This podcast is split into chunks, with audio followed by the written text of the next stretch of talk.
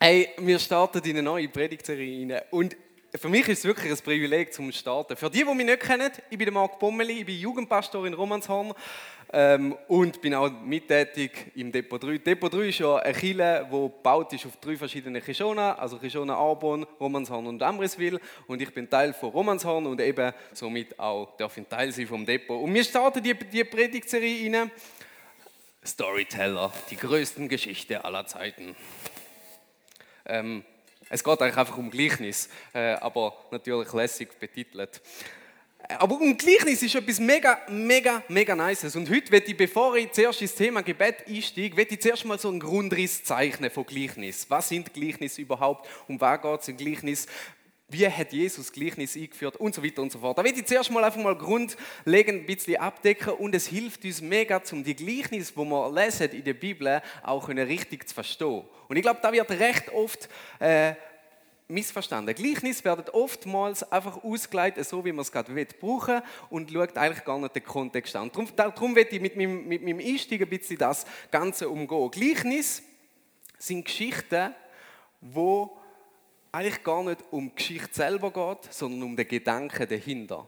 Ein Gleichnis lesen wir schon im Alten Testament, dort wird es mit Maschal, so wie Maschallah, so kann man es sich merken, Maschal ähm, heißt da, äh, gibt es da schon im Alten Testament, dort sind es immer meistens ein guter Rat oder ein Hinweis. Es ist eine Gerichtsbotschaft oder eine Prophetie. Also das bekannteste Gleichnis wahrscheinlich im Alten Testament ist, wo der Prophet Nathan zum David geht und sagt, hey, da sind zwei Bauern, einer hat viel Schaf, der andere hat wenig Schaf, der mit viel Schaf nimmt die weniger Schaf weg. Was machen wir? Der David sagt, ja, wir töten den Bauer, weil der ist ungerecht. dann sagt der Nathan, der Bauer bist du.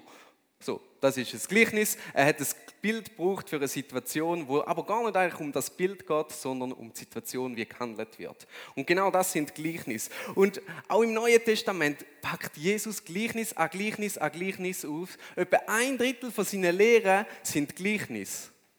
Das ist noch recht viel. Ein Drittel von seinen Lehren sind Gleichnis. Und sonst lesen wir Nachher im Neuen Testament weniger Gleichnis, haben wir nicht so, wie sie Jesus gebraucht hat. Aber spannend ist, der, jetzt muss ich lesen, wie der heißt, der Asaf Zefi, das ist der von Bible Tunes, er ist, er ist äh, Israelit und er kennt die Kultur recht gut und er hat gesagt, die rabbinischen Lehrer, brauchen das Gleichnis heute immer noch und es ist eigentlich ganz normal, dass man in Gleichnis, Gleichnis Lehre weitergibt.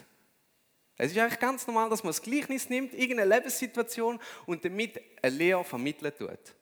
Und auch heutige Prediger brauchen sehr viel Gleichnis. Ich habe gerade letzte eine Predigt gelesen von Tobias Teichen, der hat gesagt, wenn er hungrig ist, dann stinkt er, dann ist er hässig, dann ist er ranzig, dann kann man nicht mit ihm reden. Und ich voll, ich fühle voll. Ich, ich, ich, ich bin voll, ich, ja, ja, Amen, Bruder. Wenn ich hungrig bin, dann redet, redet nicht mit mir besser. Und dann hat er weiter gesagt, und noch schlimmer ist, wenn du unterzuckert bist. Weil wenn er unterzuckert ist, dann hat er eigentlich Hunger und er wüsste, er müsste eigentlich etwas Richtiges essen, aber dann fängt er an, Chips rein essen. Schoki, Gummibärli, alles nur Seich. Wer fühlt? Das ist das Gleichnis. Wir fühlen alle mit. Wir tun nur Bullshit reinbechern. Und dann hat das verglichen mit, mit, äh, mit unserem geistlichen Leben. Oftmals sind wir geistlich hungrig und eigentlich bräuchten wir richtige geistliche Nahrung. Wir bräuchten Zeit mit Gott. Wir bräuchten irgend ja, wir bräuchten einfach mal wieder richtige Spiritualität. Und was machen wir? Wir gehen auf Insta, TikTok, ziehen uns irgendwie möglichst schnell, möglichst irgendwelche Bullshit rein, dass wir das Gefühl haben, wir sind geistlich wieder ernährt und bieten wir einfach nur Pommes und Cola und nur Bullshit reinhauen. So, das ist das Gleichnis. Und Jesus braucht das genau gleich, aber natürlich in seinem Kontext. Und da haben wir eigentlich genau das erste Problem wir schauen oftmals gar nicht wirklich den Kontext an, wo Jesus drin war. Wenn Jesus heute leben und er wäre ein Surfer, dann würde er aber Gleichnis bringen, wie das Himmelreich ist so wie ein Swell, das aufs Ufer zurollt. Gewisses Swell kommt auf Sand, gewisses Swell kommt auf Stein, gewisses Swell kommt auf Klippen und gewisses Swell kommt auf Riff. Genau, hört ihr mich noch? Perfekt. Genau, so Bilder würde Jesus heute brauchen, wenn Jesus ein Surfer wäre. Und wenn wir, wenn wir in die Gleichnis eintauchen, Jesus hat nur zwei Gleichnis wirklich effektiv ausgelegt. Also wir haben recht viel Gleichnis, aber nur zwei Gleichnis hat er wirklich gesagt, hey, schau, so und so und so und so müssen wir das auslegen. Das ist eigentlich noch krass. Und an diesen zwei Gleichnissen können wir so ein bisschen schauen, okay, um was geht es denn überhaupt bei diesen Gleichnissen? Und es sind so ein bisschen drei Schritte, wo wir bei jedem Gleichnis, glaube einfach mal ein bisschen durchcatchen Der erste Schritt, der ist eigentlich ziemlich simpel. Jesus erzählt eigentlich nie ein Gleichnis, ohne dass da irgendeine Frage ist oder irgendein Problem. Also immer, wenn, wenn wir das Gleichnis anschauen, dann müssen wir immer zuerst die paar Verse vorne schauen, was ist überhaupt das Problem. Jesus erzählt Gleichnis anhand von einem Problem, wo da ist. Und dann erst kommt er mit einem bildlichen Vergleich. Und oftmals sind wir dort ein bisschen in der Gefahr, dass wir eben die Zeit nicht verstehen, wo wir drinnen sind. Jesus braucht verschiedene Arten von Gleichnis. Zum Beispiel braucht er es als Vergleich. Ich sende euch wie Schaf Mitte unter zwölf. Oder er braucht es als Metapher. Ich bin, ich, ich bin die Tür oder ich bin die Tür. Oder er braucht es als Übertragung. Das Himmelreich gleicht wie einem Surteig. Und wenn wir nicht verstehen, was ein Surteig ist, dann können wir gar nicht, können wir gar nicht verstehen, wie es Himmelreich ist, wenn wir nicht checken, was ein Surteig ist. Ich bin schon lange nicht mehr in den Laden rein und einen Surteig bestellt. Wenn wir aber wissen, was eine Tür ist, wenn Jesus sagt, ich bin die Tür, und wir wissen, da haben wir heute noch, 2000 Jahre später, funktioniert immer noch wunderbar. Du hast die Türklinken auf, machst auf und es ist ein Raum da. Und du kannst reingehen, dank dem, dass es Türen hat. Hat es keine Türen, wäre nur ein Mauer und du kannst nicht in den Raum reingehen. Du kannst Türen aufmachen, du kannst reingehen und wenn du drin bist, kannst du die Türen wieder zumachen und sie schützt dich und gibt dir Intimität. Wenn ich in meinem Zimmer keine Türen hätte, dann würde ich mich ein ausgestellt fühlen. Ähm, ein Raum mit einer Tür gibt einem Sicherheit und Intimität. Und wenn Jesus sagt, ich bin die Tür, niemand kommt zum Vater außer durch mich, dann meint er damit, hey, du kannst durch mich zum Vater kommen und ich gebe dir Sicherheit und Intimität in mir. Also müssen wir immer wieder die Bilder anschauen und, und wirklich nochmal checken, hey, checken wir da, was da eigentlich steht. Wissen wir, was ein Surteig ist, wissen wir, was eine Tür ist. Und das Dritte ist, Jesus wird mit dem Gleichnis immer Wahrheit vermitteln. Oder Funktion, wie der Himmel, oder seine Funktion, wie der Himmel funktioniert. Also die Wahrheit, wie Funktion. Äh, ja, genau, jetzt checkt es, glaube Ja, und wir werden jetzt wirklich einsteigen in unser erstes Gleichnis aus, aus dem Lukas 11. Und wir wollen beim ersten Punkt anfangen, Frage und Problem. Lukas 11, 1. Wir gehen wirklich fast die ganzen 13 Verse durch, von Anfang Problem bis Ende Gleichnis. Äh, dort lesen wir, einmal hatte Jesus sich irgendwo zum Gebet zurückgezogen. Als er damit fertig war, sagte einer seiner Jünger zu ihm, Herr, lehre uns beten. Johannes hat seine Jünger auch beten gelernt. Also Problem, die Jünger wissen nicht, wie beten. Sie haben keine Ahnung, wie man beten tut. Und nachher erzählt Jesus unser Vater. Unser Vater im Himmel, geil, ich werde deinen Namen, dein Reich kommen. Genau, das kommt, das kommt nachher. Ich komme gerade darauf zu sprechen, aber noch nicht gerade.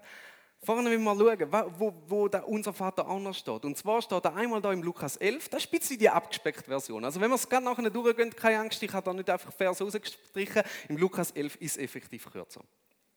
Und es steht auch in Matthäus 6. Der Matthäus ist ein bisschen der genauer, der führt einmal die Geschichte noch ein bisschen anders hin. Matthäus sagt nämlich, hey, zeigt die Diskussion auf zwischen den Pharisäern, das sind die dort mal die die Schrift gelehrt, gelehrt haben. Also ich wäre quasi ein Pharisäer spricht jetzt vielleicht nicht unbedingt für mich, für die, die die Bibel gut kennen,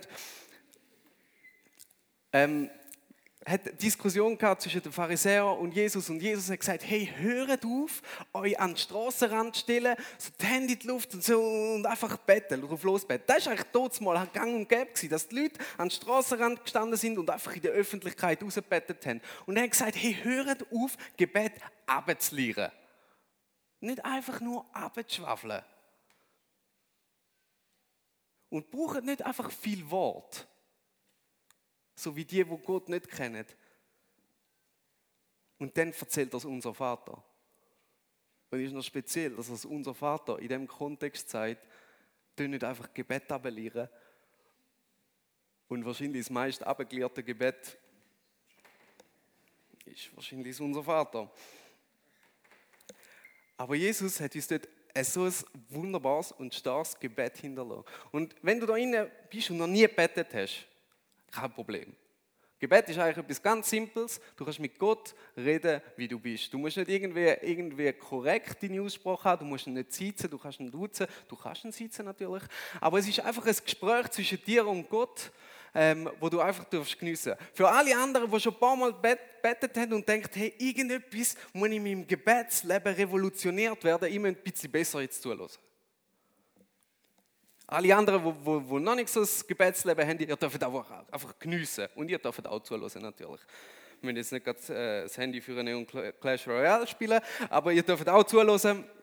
Es ist auch sehr wichtig für euch natürlich. Alle anderen, die denken, hey, ich wünsche mir in meinem Gebetsleben eine Revolution. Und da habe ich mir sehr lange Zeit gewünscht und ich wünsche mir es auch eigentlich immer, immer wieder. So eine Revolution vom Gebet, so richtig zu betten, so richtig unser Vater zu betten, aber ohne es abzulieren.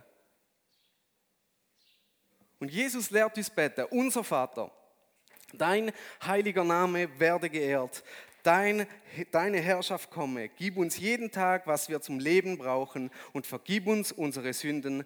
Lass nicht zu, dass wir in Versuchung geraten. Und wenn Jesus uns das Gebet gibt, dann zeigt er uns da auf, um was es im Gebet eigentlich geht. Er fängt an mit unserem Vater. Der erste Punkt ist, im Gebet geht es um Beziehung. Es geht um Beziehung zwischen dir und Gott. Und er braucht ein spezielles Wort, nämlich Vater oder auch Abba übersetzt, wo eben nicht nur Vater ist, sondern mehr so Papi. Und nicht so ein Teenie, der kommt und sagt, hey Papi, sondern wirklich so die, die respektvoll ehrende Haltung vor dem Vater. Nicht die, die man hat als Teenie, wo man eh auf die Eltern halt, ja, sondern eben wirklich die, wo man, wo man nach der Teenagerzeit oder vor der Teenagerzeit halt noch hat, so die respektvolle Haltung zum Vater. Hey, im Gebet soll es um Beziehung gehen. Dann geht es weiter, mit deinem heiligen Namen soll geehrt werden. Es geht im Gebet, soll es immer wieder um Anbetung gehen. Gott anzubeten.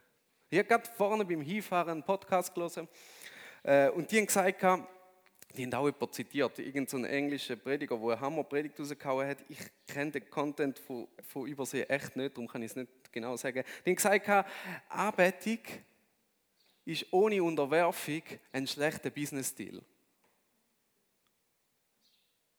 Und ich glaube, das ist wirklich, das, das ist nicht die Wahrheit drin. Hey, Anbetung ist ohne die unterwerfende Haltung einfach nur irgendwie so ein bisschen Handeln, so ein Business. Wir müssen wirklich, dürfen wirklich die Haltung kommen von der Unterwerfung und sagen, hey Gott, du stehst über allem, dein heiliger Name soll geehrt werden und deine Herrschaft soll kommen. Der dritte Punkt, Gebet beschäftigt sich mit Gottes Werk. Was Gott macht, auch heute noch. Gebet beschäftigt uns, sich auch mit unseren Bedürfnissen. Unseren ganz persönlichen Bedürfnissen, aber auch den Bedürfnissen der anderen. Gib uns jeden Tag, was wir zum Leben brauchen. Und vergib uns unsere Schuld. Gebet soll sich um Vergeb äh, Vergebung und Wiederherstellung gehen. Es geht um Vergebung und Wiederherstellung. Wir, wir können einerseits wieder mit Gott in die, in die Beziehung kommen wiederhergestellt sind, aber auch mit unseren Mitmenschen. Und lass uns nicht in Versuchung führen. Gebet geht um Schutz und um Führung. Und wenn man, äh, ja, wenn man so die Liste anschaut mit diesen sechs Punkten und mal das Hand aufs Herz tun und dann, also bei mir ist es einmal so, dass ich eigentlich da den Mittelpunkt Bedürfnis am meisten rausstreiche und die anderen so ein bisschen in Klammern setze. Ich glaube, Jesus hat gesagt, hey nein, es geht um Gott. Es geht um die Beziehung zu diesem Gott, es geht um Anbetung, es geht um Gottes Werk, es geht auch um Bedürfnis, es geht um Wiederherstellung und es geht um Schutz und Führung im Gebet. Und er hat das gesagt auf die Frage, aber Herr, lass uns beten. Er lernt uns, wie er beten. Und damit hat er gezeigt, was das wir beten sollen, aber noch nicht wie das wir beten sollen. Und dann kommt das Gleichnis. Und er sagt ab Vers 5, dann sagte er zu seinen Jüngern, angenommen einer von euch geht mitten in der Nacht zu seinem Freund und sagt, bitte leih mir doch drei Fladenbrote. Ein Freund von mir ist unerwartet auf Besuch gekommen und ich habe nichts zu essen im Haus. Da haben wir ein großes Problem, weil die wenigsten von uns sind schon mal mitten in der Nacht zu einem Nachbar oder zu einem Freund gegangen, sind, haben an die Tür geklopft und haben gesagt, hey, sorry, ich brauche noch drei Fladenbrot, Bro. Ist einfach wahrscheinlich noch nie passiert. Ich meine, zu Zeiten von, von, von Nachtzeug und Handys passiert es einfach nicht so oft, dass irgendein random Dude an deine Tür klopft und sagt, hey, ich bin jetzt gerade schon ein Zeit unterwegs, kann ich nicht bei dir pennen und kann dann vielleicht bei dir essen? Und du sagst, ja, klar, komm rein passiert einfach nicht mehr. Oder nicht im Normalfall. Und wenn es passiert und du hast wirklich kein Essen daheim, dann sagst du meistens, hey, ja, du kannst schon bei mir pennen, aber ja, ich habe nicht einmal etwas zu essen da. Da gibt es doch manchmal. Wenn, wenn irgendein Besuch kommt und wir, wir haben nicht einmal Gutes da, wo wir offerieren können, oder? Die, die meisten sagen einfach, hey, sorry, ich habe kein Essen da. Die wenigsten nehmen aber den Aufwand auf sich und gehen ein paar Straßen weiter gehen klopfen und sagen, hey, hast du nicht ein paar Gutste für, für meinen Gast? Und der sagt, äh, ich bin zwar schon am Schlafen, aber na klar. Das passiert einfach nicht. Darum müssen wir die Zeit von dort mal einfach ein bisschen verstehen. Dort mal hat es noch kein Zeug gegeben, es hat noch kein iPhone gegeben, aber wir haben gleich schon größere Strecken hinter sich genommen, auf sich genommen. Das heisst, mir ist irgendeine Strecke gelaufen von A nach B. Irgendwann sieht man so, man schaut man schaut die Sonne an und sieht, wie spät das ist. Irgendwie so hat das funktionieren. Und man hat gemerkt, oh, jetzt wird es langsam dunkel, ich müsste einen Schlafplatz suchen. Man geht also ins nächste Dorf, klopft irgendwie alle, alle Herbergen ab und merkt, oh shit, da hat es keinen Schlafplatz mehr frei. Dann weiß man, okay, im nächsten Dorf wohnt mein Kollege, dort kann ich wahrscheinlich schlafen. Man läuft also nochmal zwei, drei Stunden weiter, weil das nächste Dorf ist das nächste Dorf und es hat noch keinen Zug gehabt, nicht einen Tour, wo man rasch überdüsen kann, sondern wir laufen zum nächsten Dorf, bis man zu dem Kollegen ist. Bei dem Kollegen ist. Und wir treffen mitten in der Nacht dort an, klopft an die Tür und sagt, hey, kann ich bei dir schlafen? Der, Kultur, wie er ist, Türen auf, ja klar, komm rein, schlaf bei mir, alles gut. Merkt aber, Scheibe, ich habe kein Brot, ich, äh, ich, ich, ich habe nichts mehr zu essen daheim.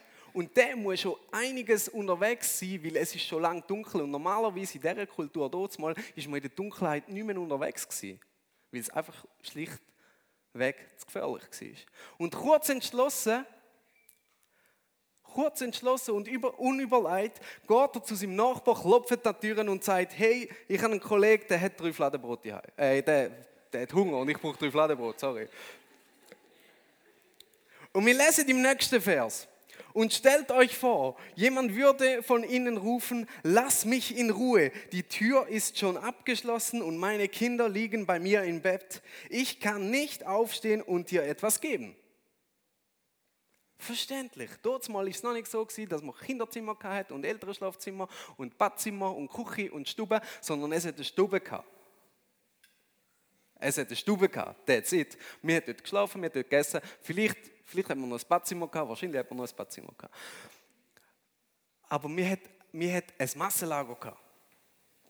Mit ein paar Kindern. Und wenn irgendein Jockel kommt mitten in der Nacht und an die Tür klopft, dann ist nicht nur der Vater wach, sondern ist die ganze Familie wach. Und der klopft an die Tür und sagt, hey, ich brauche drei Fladenbrot. Und der sagt, Kollege, wir sind schon am Schlafen. Es ist mitten in der Nacht. Und dann lesen wir Vers 8. Ich sage euch, er wird es ihm schließlich doch geben, wenn auch nicht gerade aus Freundschaft. Aber wegen seiner Unverschämtheit wird er aufstehen und ihm geben, was er braucht. Unverschämtheit ist da ein bisschen frech übersetzt. Ähm, Andere Übersetzungen brauchen Beharrlichkeit. Also Beharrlichkeit in etwas drin beharren. Das kennen wir vielleicht. Also wenn man, wenn man Meinung hat und die nicht ändern will, dann tun wir darauf beharren.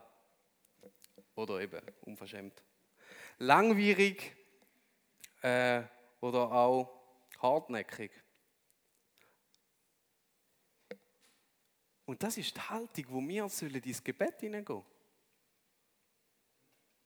Und wenn wir die Geschichte anschauen, kommt ein Typ völlig übermüdet, völlig hungrig zu dir rein äh, oder zu, zu, einem Typ rein, klopft die Tür und sagt, kann ich wieder schlafen? Der sagt, ja klar, ich habe aber kein Essen. Er merkt, es ist aber eine Not da. Er, nimmt, er macht etwas Aktives, geht zu seinem Nachbar, geht, ein, geht ein auf den kommen und erreicht aber damit eigentlich das, was er will. Und er sagt, hey, Jesus sagt damit, hey, das ist die Haltung, wo ich ins Gebet darf gehen. Ein bisschen unverschämt, bisschen auf etwas beharren, hartnäckig und vor allem nicht einfach sagen, hey, ja, komm rein, aber ich habe leider kein Essen für dich. Sondern wirklich aktiv sagen, hey, ich nehme den Aufwand auf mich. Ich, ich werde immer wieder gefragt, hey Marc, kannst du für mich beten? So oftmals über WhatsApp, dann ist, dann ist es ziemlich einfach zum Antworten, ja. Das sind zwei Buchstaben, ja, ich kann für dich beten, ist ziemlich einfach. Die Umsetzung wird dann meistens so sein, ich bete innerhalb von den nächsten drei Sekunden für die Person, dann vergesse ich es wieder für die nächsten zehn Stunden, dann liege ich am Abend im Bett und denke, wenn es gut kommt, wieder an die Person und du nochmal für drei Sekunden für die Person beten. Das ist aber leider leider, nicht die Haltung, wo uns Jesus lernt. Jesus sagt, hey, ich könnte das eigene Haus verloren, die eigene Komfortzone verloren und stürmen. Hartnäckig sein, unverschämt beten. Ein bisschen Aufwand darf es kosten. Nicht einfach nur so ein Stoßgebet. Also man darf wirklich sich die Zeit nehmen fürs Gebet. Für die Not einstehen. Und ich glaube, das ist der erste Schritt. Der erste Schritt, den wir machen, ist die Not mal anfangen zu sehen. Da kommt ein auf Besuch und der hat ihm nicht gesagt, ich habe Hunger, ich will essen. Aber die Person hat gemerkt, hey, es ist schon lange dunkel und er muss Hunger haben. Also will ich ihm etwas Essen bieten. Er hat die Not gesehen. Das Erste, was wir anfangen dürfen machen, ist, hey, die Not dürfen sehen in unserem Leben. Vielleicht geht es uns wirklich wie am Tobias Teichen und wir merken, wir sind hungrig nach Spiritualität. Wir haben eine Not in uns inne. Ich will wieder die Spiritu zu dieser Spiritualität zurückkommen. Oder du siehst in dir inne, du bist einfach maßlos überfordert. Und vielleicht siehst du auch andere Menschen. Du siehst, hey, look, die haben einen Lebensweg eingeschlagen das, das, tut, das tut dir weh, wenn du das siehst. Ihnen tut es wahrscheinlich dann auch selber weh. Also nicht, dass sie anfangen zu judgen oder so, gar nicht, sondern Menschen in Not sehen, dürfen sehen, hey, wow, da hat es da hat's Leute, die in Not sind.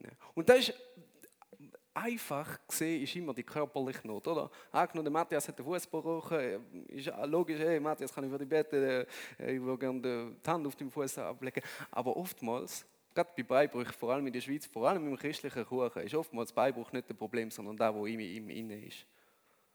Und anfangen, die nicht zu sehen, wo in unserem Umfeld drinnen ist. Und dann zu Gott kommen. Und einen Aufwand auch auf sich zu nehmen, zu Gott kommen und langwierig vor Gott zu verharren, unverschämt, hartnäckig, beharrlich vor Gott zu sein. Wenn selbst ein, ein unwilliger Freund durch Beharrlichkeit überredet wird, drei Fladenbrot rauszugeben, wie viel mehr wird ein barmherziger Gott durch Beharrlichkeit in der Fürbitte bewegt werden? Wie viel mehr wird ein Gott, der barmherzig ist, durch unser Gebet bewegt werden, wenn wir wirklich das nehmen in unsere Gebetszeit und sagen, hey, und Gott, da bin ich. Und ich mache es nicht einfach so rasch noch die zwei letzten Minuten von meinem, von, von meinem Tag vor dem Einschlafen, sondern ich nehme die Zeit und will etwas im Gebet bewegen. Und wir werden etwas bewegen. Er erzählt weiter ab Vers 11. Janik, du darfst auf die Bühne kommen, ab Vers 11. Welcher Vater würde seinem Kind eine Schlange zu essen geben, wenn es um einen Fisch bittet? Ich muss, ich muss ehrlich sagen, ich habe noch nie eine äh, Schlange gegessen, Fleisch schon, Fisch auch. Ich habe noch nie eine Schlange gegessen, aber dort ist eine Schlange unrein gewesen. Und das ist das Letzte, was man isst, etwas Unreins. Oder einen Skorpion, wenn er um ein Ei bittet. Ein Skorpion ist giftig. Man gibt einem Kind doch kein Skorpion zum Essen. Logisch nicht. So schlecht wie ihr seid, wisst ihr doch, dass gute Gaben für eure Kinder sind. Was gute Gaben für eure Kinder sind. Und gebt sie ihnen auch. Wie viel wie viel eher wird der Vater aus dem Himmel den Heiligen Geist denen geben, die ihn darum bitten? So schlecht wie ihr seid. Ich, ja, ich will mich jetzt nicht als schlechter Mensch bezeichnen, aber im Vergleich zu dem liebenden Gott, in dem, zu dem liebenden Gott, wo die Welt geschaffen hat, und nicht nur die Welt einfach geschaffen hat, sondern jeden Mensch darauf liebt mit seinem ganzen Leben. Und sagt, hey, weißt du, ich gehe durch den Tod für dich.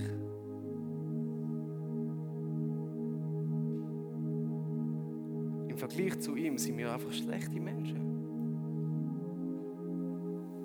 Und wenn wir als schlechte Menschen sogar wissen, was das für Kinder gut ist und denen natürlich auch das Gute geben, wie viel mehr wird der liebende Gott uns den Heiligen Geist geben, denen, wo ihn darum bittet. Und der Heilige Geist ist, ist so zentral in unserem Leben. Er ist, ist Sprache von Gott. Dank ihm können wir kommunizieren mit Gott. Dank ihm können wir können wir in Beziehung treten mit Gott. Dank ihm können wir Sachen erkennen von Gott. Und ich glaube, wir alle brauchen den Heiligen Geist immer und immer und immer und immer wieder. Jeder von uns braucht den Heiligen Geist immer wieder. Der Heilige Geist zeigt uns auf, wer Gott ist, wie Gott ist. Der Heilige Geist zeigt uns auf, wie sie nicht von uns und unserem Umfeld der Heilige Geist bewegt uns fürs Gebet. Und der Heilige Geist ist der Tröster in der Not und der Fürsorger, wenn es kein Weiter mehr gibt. Wenn wir sogar unseren Kindern das Gute zum Essen geben, wie viel mal mehr wird Gott uns den Heiligen Geist geben, wenn wir ihn darum würde gerne beten zum Abschluss.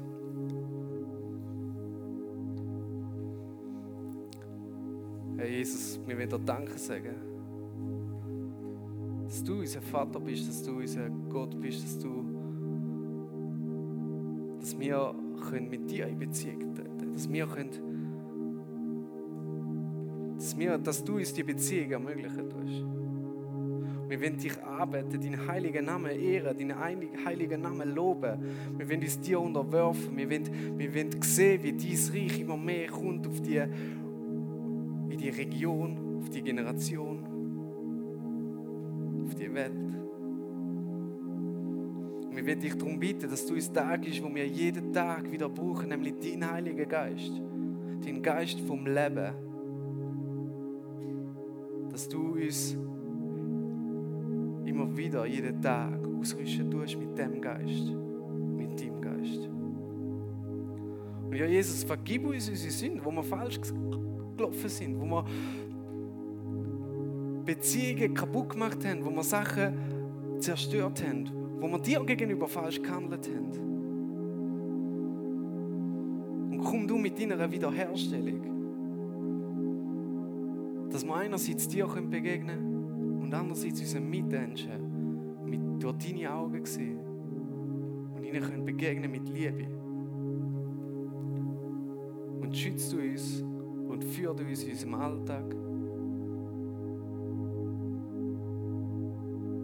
Und wir wollen dich loben und preisen.